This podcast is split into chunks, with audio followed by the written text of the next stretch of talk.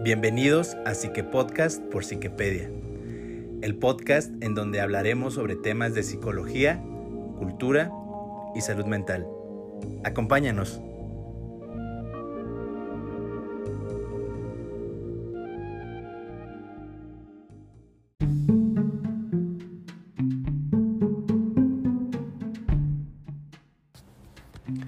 Hola, ¿qué tal a todos?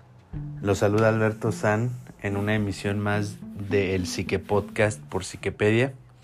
Estoy aquí con Diana Ortiz, psicóloga de Psiquepedia, y estamos muy contentos, como siempre, de grabar este podcast y sobre todo de leer los comentarios de nuestros episodios pasados. Así que, eh, Diana, ¿cómo estás? Bien, gracias. Cuéntanos cuál va a ser el, el tema de este Psique Podcast. Bueno, eh, vamos a estrenar eh, en este episodio una nueva sección que se llama estudio de caso. Básicamente lo que vamos a hacer aquí es eso, presentar estudios de caso en psicología que han sido catalogados como clásicos o muy sonados por lo impactantes y relevantes y el aporte que dieron a la psicología. Ok, bueno, pues eh, ya lo oyeron, eh, estamos por empezar. Agarren su botana. Comenzamos. Adelante, Diana. Bueno, gracias Alberto. Bueno, eh, como les mencionaba, estrenamos en este momento eh, y vamos a hablar sobre el estudio de caso de David Reimer. Primero vamos a definir qué es un estudio de caso. Eh, un estudio de caso es un tipo de investigación que consiste en la observación detallada de un sujeto o un grupo con la finalidad eh, de generar resultados eh, respecto a alguna teoría que se tenga o teorías y también que tenga relevancia y que aporte los conocimientos obtenidos durante esta observación detallada. Eh, se puede realizar en numerosos campos. En este caso nos vamos a enfocar obviamente al área de psicología y los estudios de caso forman parte de la investigación cualitativa, es decir, eh, aquella investigación que se centra en estudiar un fenómeno en profundidad y no simplemente guiarnos por las estadísticas que existen para llegar a conclusiones generales. Eh, como les mencionaba, eh, dentro de la psicología hay casos que son catalogados como clásicos o muy sonados, muy famosos, que eh, nosotros, quienes ya tenemos la formación en psicología o algún área de la salud mental, tal vez vimos durante la carrera y quienes la están empezando, pues probablemente los van a escuchar o los van a ver dentro de, de sus materias. Eh, estos casos pues han ayudado eh, a generar conocimiento en cuanto a la conducta humana, el cerebro, métodos de investigación, etc. O sea, es muy amplio en lo que han podido colaborar y por qué se siguen presentando y se siguen viendo. Así que, como les decía, vamos a hablar de, David Reimer. Eh, nació el 22 de agosto de 1965 como Bruce Reimer en Manitoba, Canadá era hermano idéntico, eran gemelos idénticos de Brian, es decir, era Brian y Bruce. Eh, ambos se les diagnosticó fimiosis. Eh, es una, esta es una condición o una patología que se caracteriza porque dificulta el desarrollo de los genitales masculinos. Um, esto se les diagnosticó a los seis meses de nacidos por lo que a sus ocho meses fueron circuncidados y el urólogo que los estaba atendiendo les realizó una operación utilizando un método de cauterización poco usado en ese momento y eh, lamentablemente generó o esta, este, este método generó que quemara los órganos genitales de Bruce, únicamente los de él. Eh, debido a esto, sus padres Janet y Ron Reimer eh, se preocuparon de que Bruce eh, no fuera feliz ni que pudiera llevar una vida sexual normal. Así que decidieron consultar con el doctor John Monet en el hospital de Baltimore. Monet era en ese momento un psicólogo conocido por sus trabajos sobre los roles de género y el desarrollo sexual e impulsaba la teoría de la neutralidad de género, es decir, sostenía que la identidad de género se construía desde la infancia y por aprendizaje social. Ok, ahora, Money sugirió a los Reimer que la solución ante la problemática de su hijo o lo que era más viable en ese momento era empezar la educación eh, de Bruce como niña. Finalmente los padres se convencieron de la reasignación de género a los 22 meses eh, y a los 22 meses se le practicó una orquioctomía extirpándole pues eh, parte eh, de sus órganos genitales que no habían sido quemadas en ese momento tras su primer procedimiento. Y es así como se le cambia el nombre al de Brenda. Los padres eh, simplemente eh, debían tratarla como si fuera una auténtica niña y bajo ninguna circunstancia hablarle del tema. Eso fue bajo recomendación del psicólogo. Pero Money también vio en, esta, en esta familia precisamente en Bruce una gran oportunidad de usarlo como parte de un experimento y de su investigación para probar su punto de vista de que la identidad de género no es innata, sino que se está determinada por la crianza. Entonces el caso de Bruce era pues básicamente único para estudiar eh, esta cuestión del entorno a los roles de género. También eh, tomando en cuenta a su gemelo, ya que él, eh, a él, no se a él no se le resignó el género, puesto que no se había visto afectado tras el padecimiento y la intervención quirúrgica, es decir, él estaba siendo criado 100% como hombre. Monet se encargó del apoyo psicológico durante al menos 10 años y estuvo viendo a Bruce para evaluar el resultado de la operación y la reasignación durante varios años.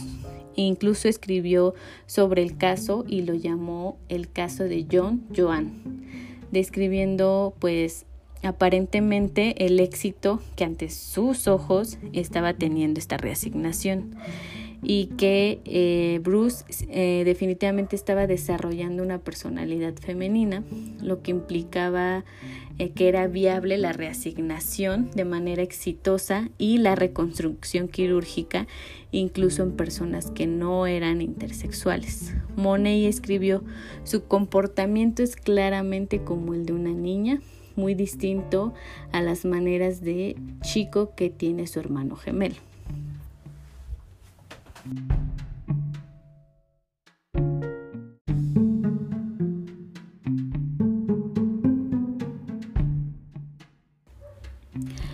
El estudio de Money fue eh, pues trascendental y se volvió famoso, tuvo eh, buen recibimiento eh, en su época, puesto que suponía la demostración empírica de, de la determinación cultural en la sexualidad. En el 2002 recibió la medalla Magnus Hirschfeld de la Sociedad Alemana para la Investigación Científico-Social en Sexualidad. Eh, se menciona que las visitas de control eh, que hacía Bruce eh, con él eran más traumáticas que terapéuticas. Durante su adolescencia le suministraron estrógenos para provocar el crecimiento de, los pechos. Cuando el doctor Money intentó convencer a sus papás para implantarle en él pues genitales femeninos mediante cirugía, la familia fue cuando ya no accedió y abandonó las visitas de control. Y al dejar de realizar estas, estas visitas periódicas, pues Money dejó de publicar sobre el caso y pero jamás reconoció que pues su experimento había fracasado.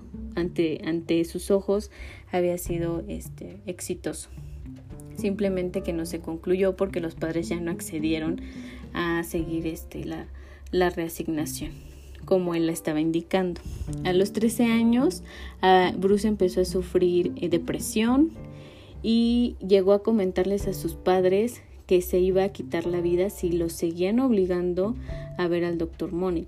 Entonces, siguiendo el consejo de otro psiquiatra, en 1980 sus padres eh, le contaron la verdad acerca de su reasignación y este fue un suceso muy traumático y fuerte para Bruce, que a los 14 años decidió asumir su papel masculino y se puso el nombre de David. Es, decir, en ese momento deja de ser Brenda, anteriormente nacido como Bruce, y comienza a ser David. En 1997, eh, se había sometido a un tratamiento para revertir la reasignación a la que había sido sometido, que incluía inyecciones de testosterona, perdón, una mastectomía doble y dos operaciones de faloplastía. Y eh, después de esto es que conoce a su mujer, con quien se casó y se convirtió en el padrastro de los tres hijos que ella ya tenía previamente. A la difícil relación con sus padres después de, de enterarse de lo que habían hecho desde que él nació. En el año 2002 muere su hermano, Brian, su gemelo, por una sobredosis de antidepresivos. su hermano había eh, padecido depresión y se comenta que fue derivada o, a causa en gran parte porque él sentía mucha culpa de haber salido eh, intacto, es decir, de haber conservado sus genitales y haber sido criado como hombre y su hermano no. Entonces la culpa lo hizo entrar en una depresión, eh, se medicaba y sufrió una sobredosis.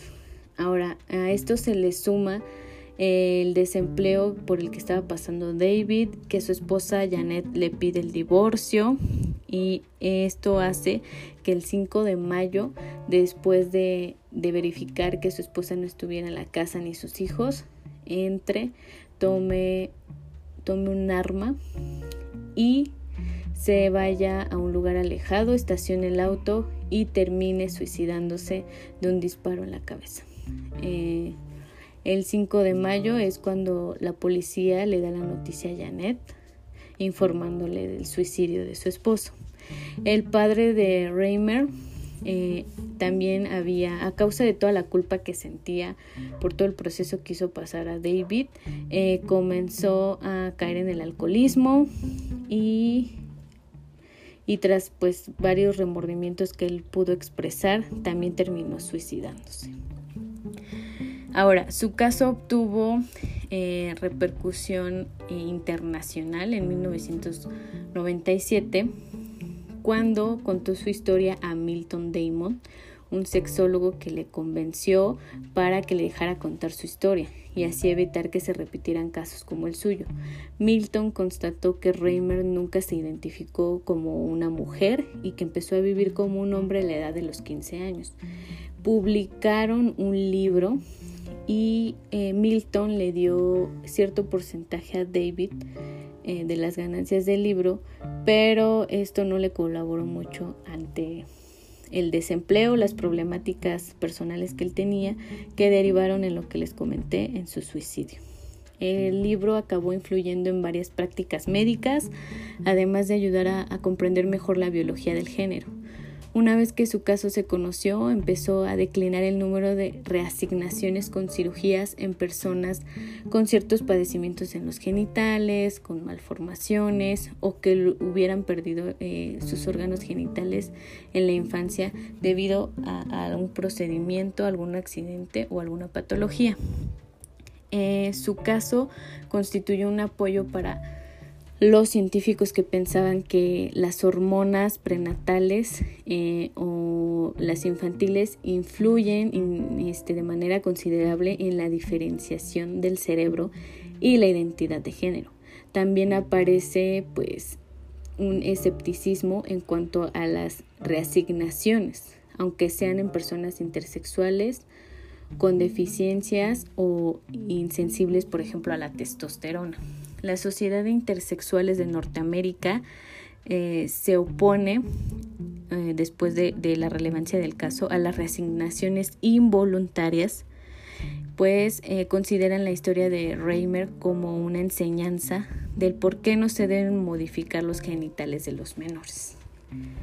Mm, y pues básicamente este informe puede, bueno, este estudio de caso puede darnos una idea de lo complejo que es realizar un proceso así, ¿no? Por ejemplo, las resignaciones de sexo, aun si ya es un, un proceso complejo, siendo voluntarias, ahora imagínense eh, lo, lo, difícil y traumático que puede ser derivado de, de, una que no es voluntaria, ¿no? Entonces las consecuencias pueden ser sumamente eh, graves ya que por ejemplo David tuvo que pasar por procedimientos quirúrgicos eh, pues prácticamente la mitad de su vida, primero para reasignarle su nuevo género y después para él eh, de alguna manera retroceder lo que le habían hecho, ¿no? Y todo por la finalidad de este doctor Money, quien quería comprobar su teoría y su idea. Entonces, eh, es un tema muy complejo, claro que nos da muchísimo más qué hablar, incluso qué ley de identidad de género hay, cómo se ha avanzado en este tema, cómo son los procesos voluntarios, si todavía se siguen llevando procesos eh, involuntarios, ya que se ha recomendado que se involucre a quien desea la reasignación y que va a ser voluntaria en el momento en el que ya sean mayores de edad, ¿no? Que no es una decisión que le corresponde ni a sus padres ni al médico que, que los está este, atendiendo. Entonces, es un tema muy complejo, muy interesante y pueden ver la relevancia, ¿no? En este caso, no simplemente son las consecuencias que llevaron a su suicidio y también la manera en la que afectó la salud mental, por ejemplo, de su padre o de su hermano y de él mismo, sino también eh, la relevancia que tiene esta cuestión de género, la sexualidad, este, respecto a la psicología. Entonces me gustaría que nos comentaran si ya habían escuchado de este caso, qué les parece, si nunca lo habían oído, si les gustaría saber más.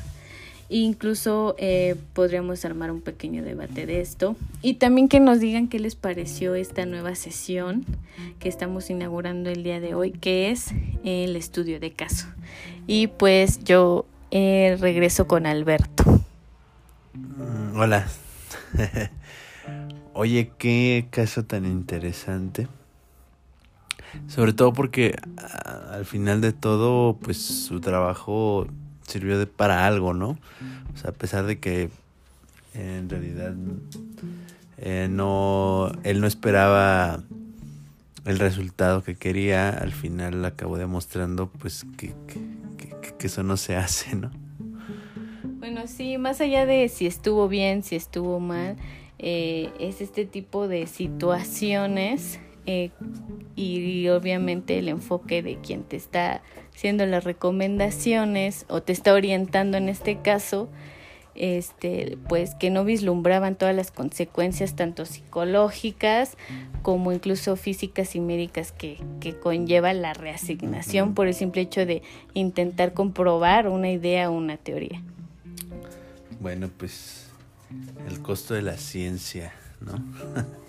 Sí, o sea, es lamentable, hay muchos casos así, incluso sigue habiéndolos y el sentido de eso no solo es para generar leyes, para hacer propuestas, para, para que se eviten estas situaciones, sino que al final, a pesar de, de las consecuencias y de lo triste que llega a ser para quienes lo viven, pues nos ha enseñado, ¿no? Para no errar nuevamente. Así es. Pues bueno, amigos, escuchas. Eh, vamos a, pasar en un momento a las recomendaciones de este Psique Podcast. Van a estar muy buenas, así que les recomiendo que se queden. Y pues bueno, regresamos con más.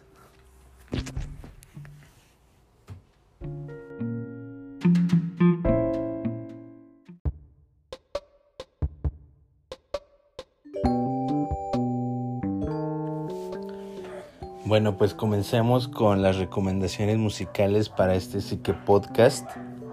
El primero es una, eh, la primera, perdón, es una canción eh, escrita por el mismo David Raymer, um, interpretada por la banda The Wakerthans.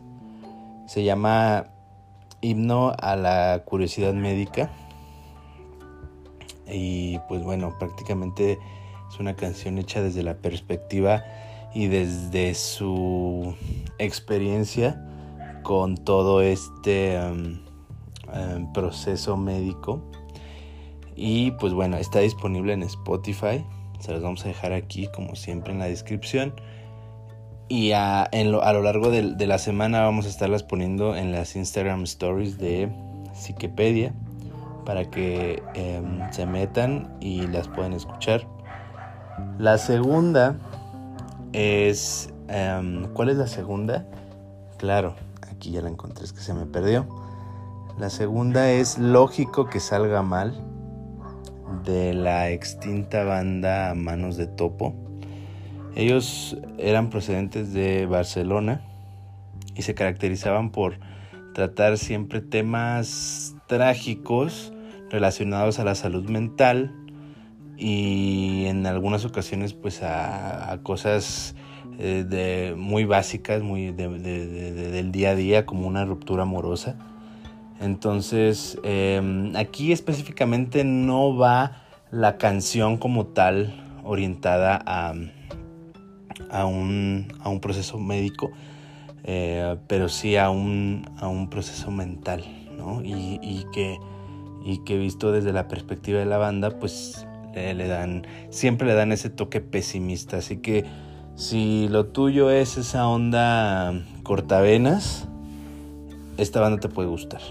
Ya no existen, pero dejaron cuatro discos muy buenos. Así que están invitados a que, a que la escuchen.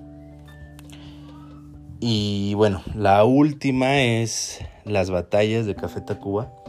Esta canción también no va específicamente a una cuestión médica, pero sí a un trastorno, corrígeme Diana si está bien dicho, eh, eh, es sobre las adicciones. Entonces, pues bueno, cantan sobre la, la, em, la prematura iniciación a las drogas de un joven de nombre Carlos Seguramente si tú eres fan de esta banda, pues te vas a te vas a, este a ir directo a la letra de esta canción, así que pues bueno, eh, los invito a que a que la, escuchen si no la, si no la conoces y a que nos dejes eh, tus comentarios respecto a todo este capítulo y respecto a las recomendaciones musicales. Diana, ¿algo más que quieras agregar antes de despedir el Psique Podcast? Pues únicamente agradecerles por escucharnos y por los comentarios y de nuevo que nos gustaría que nos dieran su opinión si les gustó esta nueva sección de estudio de caso y si quieren que hablemos de alguno en específico este pues háganoslo saber listo pues muchas gracias Recuerden seguirnos en todas nuestras redes sociales. Y pues quisiera aprovechar este, este Psique Podcast para decirles que estamos muy contentos por las cifras que ha tenido el Psique Podcast en general, ya que hemos visto las, las reacciones y hemos visto sobre todo los temas que más les interesan. Así que eh, ponemos ojo ahí sobre esas, sobre esas preferencias para que nosotros pues reforcemos esos temas y que ustedes sigan brindándonos el favor de escucharnos. Eso es todo, muchas gracias y hasta la próxima.